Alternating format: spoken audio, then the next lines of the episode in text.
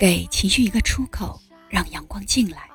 欢迎来到你专属的心灵疗愈空间，醒来。我是若兰，让我用故事带你驱逐黑暗。You are my sunshine, my only sunshine. You make me happy. 嘿，大家好，我是若兰。今天隆重推出一位刚柔并济、才华与能力并存的时尚辣妈思思。我的好朋友，来思思和大家打个招呼吧。Hello，我是思思。哎呀，这个若兰，你就每次把我吹的天上去了。我其实就是一个很普通的女人，对吧？也是很普通的一位母亲。思思是我的好朋友，还是我的情感导师。啊，那若兰，你肯定是我的这个心理方面的专家医生，对不对？我们行了吧？别再商业互捧了，来吧，说说咱们今天的话题吧。嗯，其实今天啊，我我其实就想聊一聊，就是我最近有看到一部这个热播的电视剧，你知道吧？就是关于这个你们这个职业女心理师。若兰，我不知道你看了没哈？哎，你怎么会想着看这部剧啊？我当然会看呀。因为我是女心理师啊，我我不就是因为你吗？有你这个女心理师这位好朋友对吧？然后我就正好那天啊，那个打开优酷，它就跳出来，你知道吧？然后哎，说想想这个，我我不是有一好朋友若兰也是女心理师吗？我就想看一看这部剧，就到底说你们这个行业，你这个你这个职业有些什么样的秘密？所以说呃，其实也是为了这个崇拜的，主要太崇拜你了。就说，就点进去 看了一会儿，哎，我觉得这部电视剧还，你还，你还别说，就一看还真是让我入迷了，对，是吧？嗯，那你说说你在里面有哪些感受啊？看到哪些呀？我们一起分享分享。呃，其实就是我是觉得，首先，嗯。我就就我自己来说哈，你知道的啊，我是其实一直是一个很性格开朗活泼的啊，就是不太会说觉得自己心里有问题，或者说呃一般不会出现这种这种心情很抑郁的时候，呃然后觉得这个呃去让我去找心理师去专门去做这种心理咨询，其实我觉得是离我很远的一件事儿啊。然后其实我我我不知道，就是说是不是嗯被这种电视剧的影响呢？就是说大家会不会对这种心理咨询？也会产生一些误会啊。其实，呃，作为我们普通人来说，真的是不知道所谓的心理咨询它到底是个什么，然后只是觉得它很神奇，或或者说很神秘。然后有的时候可能会觉得，就是传统的思维啊，他会觉得，嗯，看心理是不是就觉得，哎，是脑子有病，是精神不正常，可能才会去找心理师。你你你你觉得我这个想法是不是？嗯，就我觉得普通人可能都是这么这么想的，对。嗯，其实你的想法跟很多人都是差不多的，因为很多人对心理咨询他会有一个理解上的误会，他不知道这个心理咨询是什么，以为就是啊心里有毛病才去看心理咨询。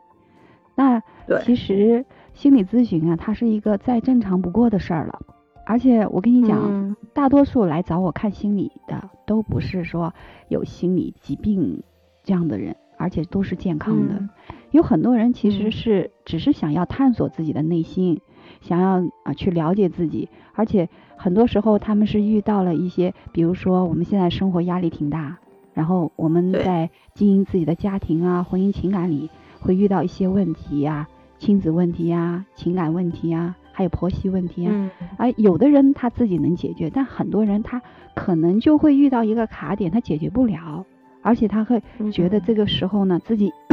感觉哎，这个事儿我我做不了，而且影响自己很大，可能还影响他到工作了，啊，状态不好，所以这个时候他们会来找我，嗯嗯，其实也就是说情绪上面出现了一些波动，因为。呃，外界的一些因素，比如说你刚刚说到的，就是家庭啊啊，工作呀，可能亲子关系等等这些这些因素，其实呃，有时候真的会遇到让自己一下子那个思想绕不过去，对吧？他可能就是呃，真的就是那一下心理上，哎，我觉得哎呦这个事儿怎么办呀？这个我我我我想不通呀。可能就这个时候他需要呃像你们这种心理师这么一个嗯，能够帮助他走出这个谜团的这么一个指引人。啊，我是这么理解的啊，就是我我我就觉得可能是，并不是说是你你真的是脑子出门问题了，而是心理上啊情绪上面可能出现了问题，需要得到解决，是吧？对，其实这里面呢要理解就是精神上的那个问题，就是我们其实对于神，就是我们说精神上不正常这个呃和这个心理的问题，它是要区分的，因为。啊，心理它其实咨询是针对心理健康，因为我们分健康和异常两块嘛。心理健康这个部分，就刚刚你讲的这种在生活里遇到因为现实的一些事情导致的这种，那肯定它是属于健康的范畴内啊。那我们只是让自己心理健康的一种方式。那还有一种呢，它叫心理异常。那这种心理异常呢，它可能会有一些，比如说情绪体验上的障碍。而且有很多，他可能有一些是器质性的问题，所以导致的。你就像抑郁状态和抑郁症，它是有区别的。我们很多人都是有抑郁状态。对，我们真不知道。我我们一直就觉得好像抑郁症和抑郁状态就是那么一回事儿吧，对吧？就是，嗯，还真不知道。对啊，好多人还觉得，哎呀，那个心理问题根本不是事儿，干嘛那么矫情，是不是啊？对吧？然后睡一觉吧就好了。嗯，不是的，不是这样的。你比如说，呃，处在抑郁症状态的人，他其实是很多时候他是很难去把控自己的那种感受的。他处在那个情景，就是情感体验模式里，他是出不来的。他不是你想的说，哎，我我睡一觉就好，不是这样的。所以好多时候，我们很多身边的这样的人，他其实往往会因为你的不理解。啊，他不需要你感同身受，但是当你不理解的时候，你会评价嘛，对不对？嗯嗯，你就会对人家的这个行为做评价，这时候是最难过的，或者贴标签。嗯嗯，其实就是因为得不到家人或者得不到身边人的理解，他反而更痛苦，呃，可有可能就会走走向一些，嗯，就是有一些不好的想法，比如轻生啊，对吧？自残呀。我觉得确实是我们身边的人应该给予他更多的包容和理解，就是他会觉得哦，这个这个，嗯，就我的很多想法你是理解我的，那不至于让我觉得自己一个人很孤单、很孤独的在在在那个领域里面在自寻这种寻找这个答案嘛。其实那样子的人是真的是很难很难，就像就像你就是好像眼前就是一团迷雾啊，一团白迷雾一样，我就很难走出去了啊，就这个时候其实是很可怕的。是的，是的，你说的很对，因为好多人呢，其实他的那个脆弱就在那一瞬间，可能就是那一刻，他特别啊低落，然后那个时候，如果你有一个很温暖的这个，哪怕是陪伴，哪怕是一个语言表达，或者抱一抱，他可能都不一样。但很多时候我们看不到这些，因为我们对他不太理解或者不了解，这就是我们。有时候我觉得这个女心理师啊，其实我也在看，所以我觉得对我们这个从业这个心理行业的人，真的是也是一种很大的支持，让更多的人能够去了解到，哎，我该怎么办，如何去办？我觉得是不是？你是不是应该也有特别多的感触吧？看的时候，我觉得反正就是说，嗯，看完以后就觉得你的这个职业实在太伟大了。我有一个这么伟大的好朋友，真是我也觉得，哎呀，挺高兴的。下次就是比如说我身边的人或者我自己，对吧？有这方面情绪的，因为情绪波动其实很正常，每个人都会有。嗯，我觉得就是有，因为有了你们这个职业的存在，才才会有。啊，就是让这个社会能变得更稳定。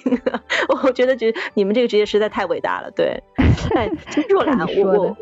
我是真的是的，发发自内心的啊。那个电视剧里面哈，你看那个女心理师，她在给每一位来访者的时候，她那个环境啊，你看，她其实每一次那个来访者，她可能是会，你会给她一个很舒适的环境啊，她会可能坐在一个很舒适的这种躺椅上。啊，然后我看他那里还会有很多这种呃，你们干预的一些工具，啊，包括我我看曾经看过一部电影，就是有一个有一部叫《催眠师》那部电影，我不知道你看过没有？他也是一个心理师，对他拿他会拿着一个那怀表，就是来回晃晃晃啊，就感觉好像让来访者进入到一种催眠状态，就一下子好像就睡过去了。然后睡过去的时候呢，又感觉是 还还还能说话，还能跟你对答。然后我就觉得特神奇，我就说，然后他比如说那个呃讲完以后，对吧？你那个心理师啪叽一个响指，我就醒了。来了，我就觉得这个太可太神奇，太好玩了。我不知道你们你你平时对你的这个来访者是 是不是也是用这种方式？对，哦，其实啊，你刚刚说的那个是要催眠。那我们其实，在心理治疗的过程中，会有很多的方法和技巧，包括工具，那是其中一种。那催眠呢，它其实是一个不是睡觉啦，好不好？它其实是一个呃更深的进入到你的潜意识的一种方式。因为我们好多时候，你看你现在跟我讲话是不是特别啊这个逻辑清晰，思想非常清晰，然后你在讲话的时候也知道自己要说什么，对吧？但是这些我们就是很清楚的，就叫潜意，就是我们的这种意识层面哈，它是我们的言语，是我们的左脑，然后它在你清醒的时候啊，它会呃让你呢就去隐藏掉你内心的一些真实的想法，甚至于它会啊内外不统一嘛，自己都会无意识的把自己深层的东西啊都会忘掉。那这个时候我们为了帮助，我们可能会什么？用这样的方式去跟他建立一个特别的通道，去深入了解他内在的那个小孩儿，然后呢，帮他看一看，回顾一下，是不是哪个地方啊有一些创伤或者有一些不太好的经历，然后呢，去带他去重新回顾的过程，去看到和引导他去什么，到一个好的方法，到一个好的方向，嗯，就是这样的一个方式。嗯，其实就是让来访者处于一种很放松的状态，呃，当然，当然就可能你说的很专业，什么左脑右脑，可能其实就是在人放松的时候，他反而会抒发自己真实情感，对吧？他可能反而会呃回忆起在生活当中遇到的一些呃真正的这个困惑的一个这个最终的终结，对吧？这些东西他可能就是愿意来跟你聊，他愿意敞开心扉来跟你聊。对啊，那个时候他就很安全，他会感觉到放松、安全，他的防御就卸掉了嘛。对这个时候他才愿意把自己真实的那一面呈现出来。当然，这个过程也有一些人他可能会呃隐藏，因为他自己不想记起，他会放在那个潜意识的记忆库里。这个时候拒绝沟通是吧？对对对，然后我们就会想办法让他去记起啊。哪怕那个片段呢呢找出来，这样子对他的这个啊身体或者心理的健康会有更大的帮助。嗯嗯嗯。其实你看啊，就是像你刚刚说的，就是这一部分很很越，就是很就是很难去接受别人的一个一个一个沟通，就他他是把自己的一些内心的东西，他可能呃这种人可能心理这个防防御比较比较强啊，就是他可能就是不太愿意把自己真实想法告诉你。那就这个时候，我我我就不知道，就说这这一类的人，他是不是可能也是属于那种，就是说比较害怕把自己的内心世界让人家知道，哦，他可能去，哪怕他去找你的时候，他可能都是偷偷摸摸去找你的，也不愿意让自己的身边的人啊，不愿意让家人，让让让身边的人都知道。他只是说，呃，他只是说，就是说，嗯，他也可能也不愿意说让让别人会用异样的眼光去看他嘛。比如说你像我，我可能就如果说是我真的是有出现呃情感或出现这种心理上有问题了，我去找你，那我也可能是偷偷去找你，我肯定不会跟我家人去说。那我不知道，就这种 你是怎么看待这种心理状态的？嗯，没事儿，你来找我，你的秘密我不会说的。这是我们的从 业道德。我也没那么多秘密了。嗯嗯嗯，这个其实很多人都有你这样的情况啊，都是在他好像已经就是已经影响到他的这个啊正常的社会交往啊、情感关系啊等等，他才会哎来了。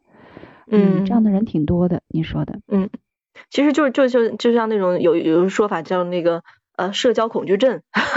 可能我就不太愿意去跟陌生人打交道啊，我我也不太愿意相信陌生人，嗯，哪怕是自己可能身边的人，就是同事也好，或者哪怕是家人，我有时候可能都很难去把自己最，嗯，就是内心最真实的想法去展现，我可能就是，或者是就是说，嗯，确实是那种外表很坚强、很坚、很坚强的那种人，但其实他内心脆弱，是不愿意让别人知道的，他就逞强，嗯，对吧？对啊。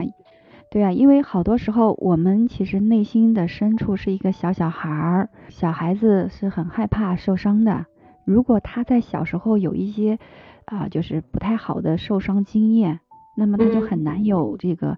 啊信任的这种能力。去跟身边的人建立好的深度关系，这也是现在的很多问题啊，对吧？哪有像你和我这样子的？尤其是你，我觉得你的性格就特别好。嗯，我我这种自自我疗愈的这个还行哈。啊，对，说他们就是，对对对对对，特别好，你知道吗？还真得是这样。嗯，很多人就是太多的思考，然后呢，就导致他的这个内在活动特别多，但是又不愿意跟别人去分享。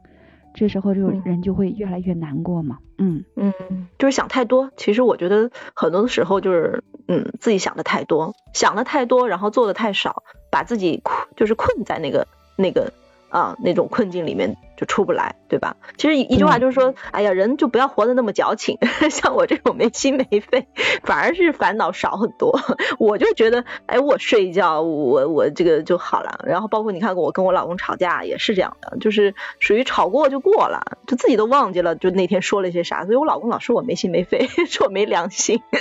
其实也不是啊，我就觉得就是我不太愿意去把一些不好的东西老是。困扰在我自己的这个生活当中，我就觉得自己消化掉了就好了，也不要去影响到自己的正常生活，对吧？对，就是我的性格使然啊，但是还是确实像你说的，有一部分人他其实是，就是说他是比较难，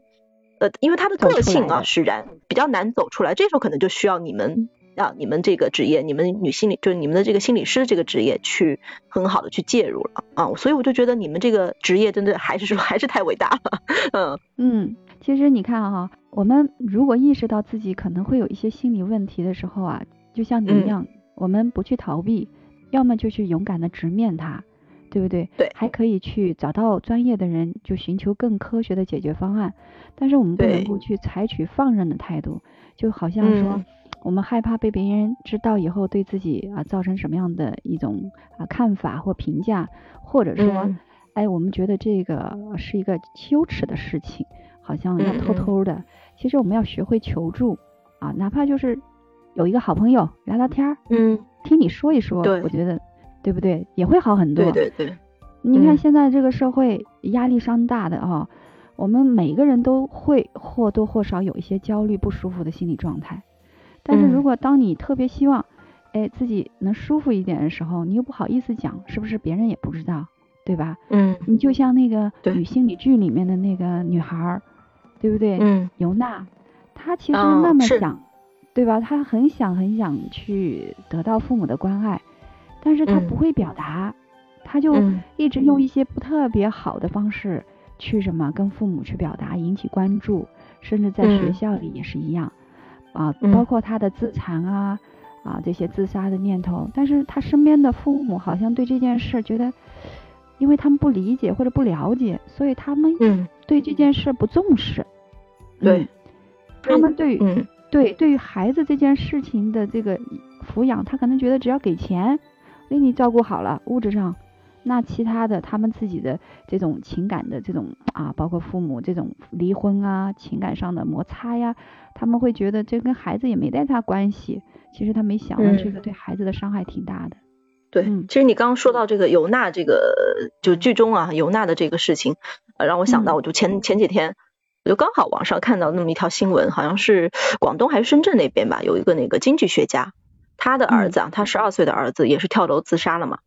嗯，其实这部这个这个这个新闻让我挺有感触的啊，就是他那个小孩儿其实挺活泼的一个人，平时还喜欢打篮球啊，那个画漫画，然后成学习成绩还不错。然后呢，家里你想想看，他经济学家肯定也是高知家庭嘛，我想想这个家庭整个氛围应该还是不错的。但其实就是，嗯，怎么说呢？就造成他儿子离呃这个自杀的这个原因啊，就是其实也是他呃，因为他妈妈是这个全职太太嘛，全职妈妈，可能平时就是照顾呃孩子的这种衣食住行哈。然后呢，呃，他爸爸是大经济学家，可能平时出差的这个这个东西呃，就出差的这个会比较多，经常出差，很少会在家。然后回来呢，可能也。疏于这个对儿子的一些学习上的关心啊，生活上的关心，可能尤其是孩子可能进入初中以以后，学习压力很大嘛。其实现在你看这个读书啊，孩子其实真的很很很 可怜的，因为要因为我家也是有有有三个孩子嘛，就是老大也是初中啊，老二也是读小学了。对，其实其实现在小孩真的压力非常大，但是作为我们家长来讲啊，其实是就像你说的，真的平时是其实是很疏于去跟孩子的这种有效沟通的。你可能只是关注到他他这个呃吃没吃饱啊啊穿没穿暖啊啊平时这个呃零花钱够不够啊对吧？其实是真的是很少会去跟他跟咱们的孩子有一个面对面平等的以朋友的这种角度啊去跟他交流去沟通，其实真的是很难走进我们孩子内心真实的世界的。啊。包括你看那个，我就就拿我家说吧啊，我我大女儿啊也是进入了这个青春叛逆期了，对吧？她因为平时呢原来是一直是跟着我爸妈啊跟着外婆外公住的。然后我呢，因为确实是前几年工作也是很忙啊，对，然后也是在外地，呃，从他小学四年级以后吧，就基本上就是陪伴的很少了。所以说，在在他这个青春，就是在他从儿童进入到这个青春期的这个过程当中，其实是缺少父母的陪伴的，啊，所以说造成他现在呢，也是出现了很多这种叛逆期小孩子的一些呃叛逆的一些一些一些一些症状。啊，包括这个呃，不愿意听我们家长对他说话，他就觉得我们好像跟他说、跟他沟通就是啰嗦啊，他就不愿意听。他虽然 他虽然知道这个是有道理的，但是他就是拒绝去听你的内容啊。然后再一个呢，就是可能在学校里面也会嗯出现这种新的环境嘛，他可能来了也会对啊，嗯，他就是跟同学呢，可能也也也好像就是说也融入不进去，就这种状态。呃，然后也确实是让我很头疼 这个事情，包括我现在其实也有时候也会很担心他，呃，去去做一些这种，呃，会有一些不好的一些呃想法啊，就包括你看这个电视剧里边有刘娜啊，你刚刚说到她其实也是因为父母就是原生家庭啊，引发他在学校里面跟很多同学也是经常起争执，对吧？他也会觉得自己啊没有受到老师重视，觉得父母也不理解他，然后用用用一次一次的这种自残的方式。去引起大人的关注，包括最后，其实你看他，他父母是离婚了，他是最后一个才知道，他是被动的知道父母离婚，他才会产生的这这么多的这种消极思想嘛。其实我觉得真的是现实生活中有太多太多这样的家庭，太多这样的案例啊。你临床上肯定也遇到过类似很多这样的案子嘛，就是你是怎么去看待父母的离婚啊对孩子造成的这个伤害？然后比如说遇到你遇到这样子的孩子，你是会用什么样的方式去疏导他？走出这个困境，哦，嗯，你说的这种啊，我在临床上还真的遇到不少啊，男孩女孩都有。然后这样的情况其实大部分呢，啊，就像你说的，跟原生家庭、跟我们的父母之间有关系。因为孩子其实很简单，他是一个白纸，那他现在的一个状态，一个是跟父母之间的关系和不和谐有关系。第二个的话，还有一个就是他的抚抚养的这个环境是不是一个连续的？比如说从小出生到他的这个成长的过程里，是由父母在最关键的时候有陪伴吗？还有的说我就养在身边啊，那你养在身边，但是你没有去做深度的陪伴，就是很少沟通。打比方，现在好多人回来都是拿着手机自己刷，对，或者说要么干自己的事儿，孩子呢基本上。要么就是作业，啊，就是看作业，然后呢，孩子要是作业不好，又会有很多的评价，嗯，或者说自己在外面的情绪啊，没有办法去很好的疏导的时候，会把自己的情绪发作在孩子身上，这样的也很多。就是总而言之，家庭的环境里面缺少爱，然后还有一个离婚的话，很多人他不正视离婚的这个。啊，对待孩子的这个观点，他是错误的。他们会要么隐瞒啊，就是说为了孩子高考啊，或者孩子上学要好好学习不影响，他们就隐瞒孩子，这是一种，对吧？就像这个里面，那另外还有一种呢，就是啊，我我们分开，那我们互相扯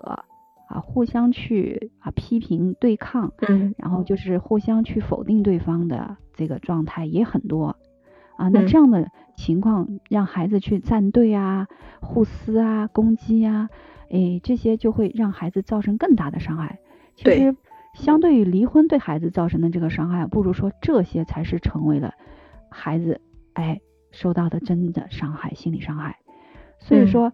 嗯，我觉得孟非曾经说过一句话，你知道吗？他说，单亲家庭啊，人们总以为缺少爱，但也有另外一种情况。单亲家庭的孩子得到两个家庭的爱。我觉得这句话其实同样适用于我们这个离婚以后的这个重婚家庭也是一样，对不对？嗯就是就是对于我们这个成熟的夫妻来讲啊，他其实离婚应该在孩子面前，你不要告诉他只是结束了，他应该是嗯换了一种相处方法，就是两个人是亲人了，对不对？让彼此更加舒服了。然后你要让孩子知道并且确信，虽然爸爸妈妈离婚了，但是我们依然会很爱你，会养育你，会照顾你，会在你有困难的时候做你永远的大树，在你的身后。嗯啊，这样子孩子就会觉得，哎呦，父母虽然离婚了，但是我依然会有父母的爱，啊，我嗯依然在温暖有光的环境里长大，这嗯才是一个正确的。如果说发生这种情况，后面怎么办呢？那嗯你想造成伤害了，孩子肯定会有一个什么？我们说正常的一个引导的过程。嗯那这个时候，我首先不是去给孩子治疗，我觉得孩子其实蛮简单的，反而是我需要的是先要去帮助他的父母去做成长和心理治疗。嗯，那这样子，再接下来把父母跟孩子一起去做这个心理的疏导才有用。嗯所以说，嗯父母对了，孩子就会对，就这么简单。嗯。嗯其实真的是你刚刚说的这个太对了。我觉得每一次你看我跟我女儿的一些矛盾哈，包括她跟我妈妈就跟外婆的一些矛盾，其实很多方面呃并不是孩子的错。其实真的很多东西，很多时候可能就是因为我们家长过多的去把自己身上的一些呃一些不好的情绪带给了孩子啊、让孩子其实感受到了那种不安全感，对吧？他就会觉得，对哎呀，我生活在这个环境当中，我我我我现在还就是因为孩子的那个心理心理年就是心理年龄和和他的本身年龄都还没有达到我们成人的这个思考的这个模式嘛，呃，他会觉得这个大人的情绪是好的啊，那我我我也很开心。那大人的情绪不好的时候，他其实是会会影响到他的啊，就是、嗯所以说我我其实有时候也真的是一直在反思自己啊，包括我跟我呃，就是我跟我妈妈啊，也是经常会跟她沟通。我说，其实你大人的一种焦虑感啊，反而会让孩子也会变得焦虑。嗯，对但如果说呃，你是以一种嗯很平和的心态啊，去告诉孩子，这个生活当中其实还是有很多美好啊，还是有很多这个开心的东西。啊，不不是不是说一定要这种呃，就是说包括这个矛盾出现了啊，就是会会觉得好像就绕不过去了呀，包括可能父母的离呃父母的离婚呀，呃这个就就天塌下来了呀，其实并不是的啊、如果说是、嗯呃，就像你刚刚有一句话，我觉得很说的很对啊，就是说父母离婚了，但是是我们给给到孩子的这这个爱，绝对是只有多没有少，对吧？对，是永远不会变的。呃，哪怕离婚了，可能这个这个孩子也是会成为呃这个父就父母之间的一个一个一个纽带嘛，就可能就是就像你说的，其实就是亲人了啊。对，但所以说，呃，不管怎么样，就是说大人的这个心态啊，是绝对是直接影响到孩子的一个心理行为的，嗯。就我我我是觉得真的是，呃，也也是在这里 也是告诉我们听众，我们的小伙伴，真的就是说，呃，不管怎么样，就是不管你的呃心情怎么样，或者你的这个当时的状态怎么样，但是我们的孩子一定要关注孩子自己内心的一些需求，就是要告诉孩子一些正能量的东西，对，不要把一些负面的情绪去倒给我们的孩子。我们孩子其实还是他，其实你别别看孩子很小，但是他他的理解能力，他的包容心绝对比我们大人要来的多，对吧？对，其实孩嗯子也许会不明白，他也许会用很多很多的这种让你感觉到不太舒服的行为去做嗯这个发发出他的内心的声音，但是你可能看不懂。作为我们父母，我们可能看不懂。那这个时候我们不要焦虑，因为你想，孩子其实只要你变好了，你的情绪很好，然后你再给到他一个比较好的这个成长环境、心理营养，嗯那他自然就会慢慢变好。而且这个嗯。过程里呢，你一定要知道，母亲的角色其实是一个让孩子他退可守的这样一个能量，就相当于母亲是安全感来源，对，父亲呢其实是建立他的这个秩序啊，进入社会的社交能力啊这种属性的。也就是说，嗯。啊，父亲会带给孩子规则，嗯，哦。这样的教育。所以我我听了一下你的问题，你孩子这一块儿的话，我觉得他应该成长的心理营养是够的，就你，我觉得一定没问题。就办就就算是你一个人带他，你都不会有问题，因为你很积极乐观。所以孩子的问题应该是缺乏了一些规则，因为他这个这个过程里肯定是父亲这件角色需要要去重新塑造，然后呢，要让他在这个过程里形成一个很好的生活习惯，建立一定的规则。当然，在这个之前一定是什么？要有要有方法吧，就是你要跟他既有亲密感啊，又有什么？要有又有规则和威信，这个就是爸爸的事情啦。你们可以沟通一下，就很好的去处理这个事儿了。嗯，对，其实一个家庭，呃，爸爸的这个，呃，就爸爸和妈妈的这两个角色其实都很重要，可能分担的这个，呃，这个职责不一样。对吧？就像你刚刚说，这个爸爸可能是制定规则，给他一种雄性的这种，呃，就是说很阳刚的，嗯，一定要守规守规矩，对吧？女妈妈呢，可能更多的就是说从一些心理上，啊，一些这个这个，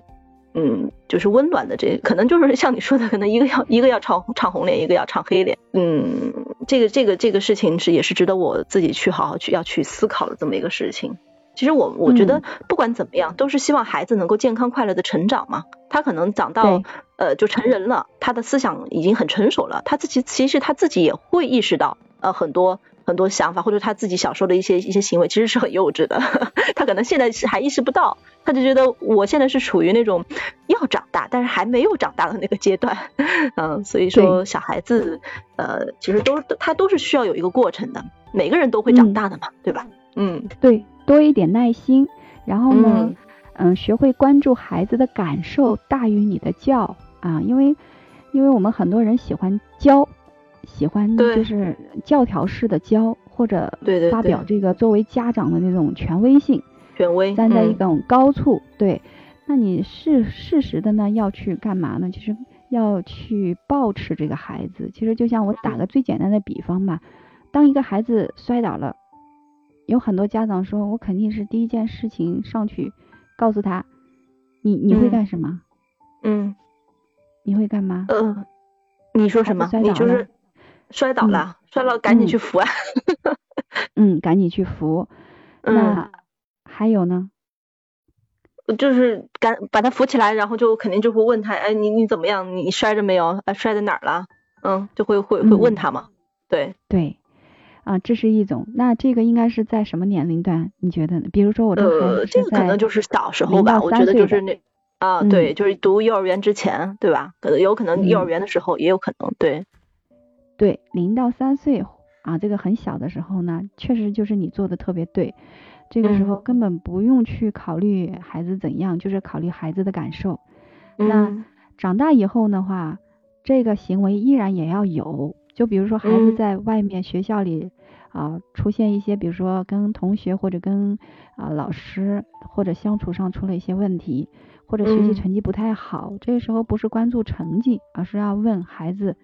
这个过程的感受，会比那个成绩那种表面的东西更重要，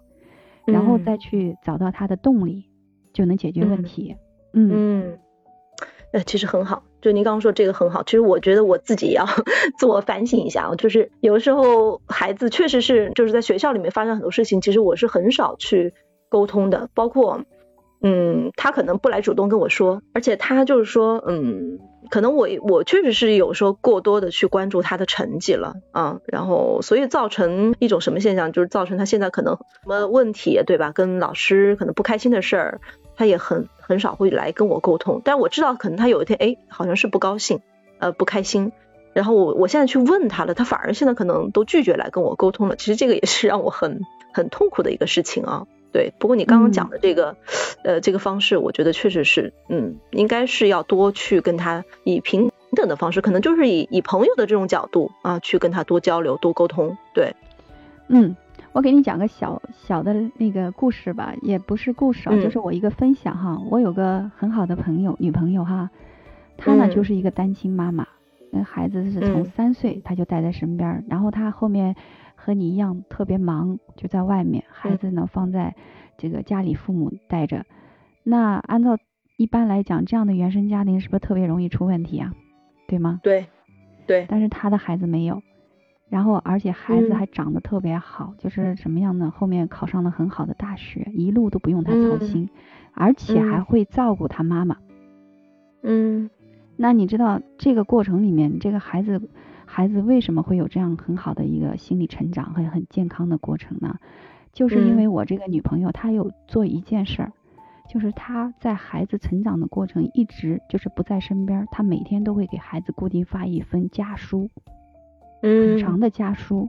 去学会表达。他会，嗯，就是跟他讲，跟女儿讲说，妈妈今天一天遇到什么样的事儿，然后有什么样的感受，然后有什么样的这个想法啊，希望女儿又会怎样，然后表达对女儿的爱。他每天都会很深入的跟女儿有一份家书，然后他女儿会给他回复，因为也学会了呀，所以他们就是从来都没有因为距离而。产生了那个这个这个心理的感情的隔阂，嗯，对对对，他们的情感一直是链接的，这其实就是我想说的一个很重要的点。我们现在很多孩子带在身边，确实不了解孩子，为什么呢？因为我们没有学会和自己的孩子进入深度的情感链接。这个深度的情感链接，就相当于你要跟孩子在陪伴的时候，你要全情的专注，你的所有的表达。你都是要跟孩子的感觉、感受是息息相关的。你在这个过程里一定是和他平等的，是一个很放松、有爱的过程，让孩子能感受到你满满的那种爱意。哎，这个时候你带着他玩儿，带着他去啊去聊天，他都会很开心。嗯嗯，所以这这就是我想分享的。其实我觉得这个时代啊，我们每个人都不容易，作为家长也不容易。对吧？我们也没被教过怎么样去爱一个人，对，都是第一次当父母。对呀，我们自己都不知道，有时候甚至都不知道怎么样爱自己。很多父母都不会爱自己，对，所以我们可能也需要学习和成长。你说呢？嗯嗯，是的，我觉得真的，若兰你说的特别对，就父母的这种心理健康和自我成长。呃，是直接关系着我们自己的孩子的一个健康成长。其实我觉得，对我们大家就是真的是要重视对孩子的这种心理营养的一个一个一个关注，包括包括自我啊，然后要要就是你刚刚说的有一句话很对，就是要学会用平等的这个呃平等的这种方式去面对孩子。对，包括我其实也现在也会做一些这样的一些动作啊，就是说，嗯，像你刚刚说的，你的那个女朋友给她那个孩。孩子写家书啊，我现在其实也会，就是偶尔写，就是写一段我自己的想法，写个小纸条啊，给到我女儿。呃，哪怕她可能，呃，对，就是哪怕她可能看到这个纸条之后，她可能嗯只能理解到其中一半，但我觉得她至少从这个动作，她能够感受到妈妈对她的爱啊，然后也是形成了一种链接。对对对，是你不用担心她不不知道，她可聪明了，她？或者甚至会装作嗯很不屑。甚至会装作根本不在乎，但实际上心里可是满满的，嗯。嗯，所以有时候，嗯，你不要被他那个外表所欺骗，孩子其实内心跟明镜 儿一样，我跟你讲，因为我接触过很多个有问题的孩子，因为对我来讲哈，我从事这个，我其实最不想看到的就是孩子的到来，嗯，每一个有心理问题的孩子背后，都有一个不太好的这个家庭。这个成长的经验，对，所以对我来讲，我不希望这样。那我们如果能够预防和杜绝这个，我们自己作为父母能够哎很注重自己的心理成长、个人的心理健康，我觉得真的就不要说别的，至少给自己的下一代带来的这个哦意义是特别大的。所以我那个女朋友你知道吗？她真的好轻松，她跟女儿的这种链接就导致女儿真的就是。一在他身上学到了一个正能量，因为我女朋友特别阳光和正向。我跟你讲，她的经历特特别不容易，她是经历家庭暴力的，她离婚是因为她老公把她的一只眼睛打瞎了。天呐，嗯，那真是没有想到，嗯，对啊，但是她还是用一个很积极的状态，然后去重新找到自己的人生方向。而且他现在是一名很有名的导师，他自己成长了自己，同时他的女儿在他身上获得了力量，而且他没有因为这个去什么否定他的这个孩子的父亲，他呢依然去选择去原谅他，因为他的话说，他可能在很多时候做的这个行为，自己也不知道是伤害别人的，他可能也有他的成长的不可逆的一些创伤在里面，所以他说我没办法去要求每个人都能够去像他一样去爱别人，有的人用恨或者用伤害来代表和表达爱，所以他说我对他的孩子的父亲没有任何的恨意。然后我只希望他能够给孩子在心理上有一个圆满的父亲的形象，也就是说，他建立了一个离婚以后跟父亲，就是孩子的父亲的一个良好关系的互动，然后呢，也让这个孩子在这个过程里，在父亲这个感觉里得到了一个满足，父亲的爱依然很足，对他就是不缺失的，对对，所以孩子成长就非常健康。我觉得这个才是特别棒、特别值得分享的，你知道吗？嗯，是的，是的。哎呦，太太，这个 太就是你你女朋友的这个故事啊，实在是让我觉得嗯太有收获了。嗯，确实是这样子的。孩子他这个父亲跟母亲的爱，他他都就是缺一不可。嗯，包括就就算是刚刚说的嘛，就是离婚了，但是你这个父母亲对于孩子的这个爱肯定是不能不能减少的。然后你刚刚还有一句话也说的特别对，就是。就是这个，与其恨一个人，还不如选择原谅他。其实这也是对自我的一种一种救赎吧，我是觉得。对对对，嗯，是啊。如果说我们在生活里，我们可能真的没办法原谅那个对方的人，也没关系，对不对？那我们就不要把这种恨延续到孩子身上，然后我们依然给他孩子心里塑造一个好的父亲的样子，不能让孩子的心里在这块上有了阴影，对吧？嗯。其实，其实这个阴影是真的会影响到他以后的未来的这种择偶观，嗯，其实这个蛮重要的，对，一生，嗯，是啊，啊，所以我觉得是你也好棒，没有没有，其实也是在自我成长的一个过程吧，对我也是在呃不断的去摸索和学习怎么探讨，就是跟我我自己的孩子呃这个相处的这种方式啊，包括对自己的一种心理上的啊一些一些这样子的一些建设，嗯，其实我觉得你今天。呃，所有讲的这些这些例子啊，真的是对我的感触还是蛮深的，哎，还是蛮感谢的，说的，嗯，我觉得以后还是要多找你聊聊天。好呀，然后我也想呢，在我们后面的这个下一期的话，我们也可以去呃做一档关于我们很多单亲妈妈的这种啊节目。给到更多人，这个这个想法特别好，对，好不好？咱俩哈，因为我有这样的案例，是吧？我觉得在这个过程里，我们女性其实应该有蛮多的困惑，尤其是怎么平衡自己在职场和孩子的抚养啊，这双重包括家庭的这种啊选择，或者情感择偶的这种再次的这种茫然，我觉得这个也是我们以后可以去给到我们的听众朋友的，是吧？好了，今天的分享就到这儿。感谢收听，我是若兰，在这里你可以放心的尝试表达你内心最真实的感受，无论是好的、不好的，一点点交出受伤的自己，让自己看到自己，并且有力量在生活里尝试争取生命的另一种可能。期待我们下次再见。嘿，我的伙伴，你可以走得更缓慢。背上你的吉他，头戴白色花瓣，难过的全都抛开，我来和你作伴。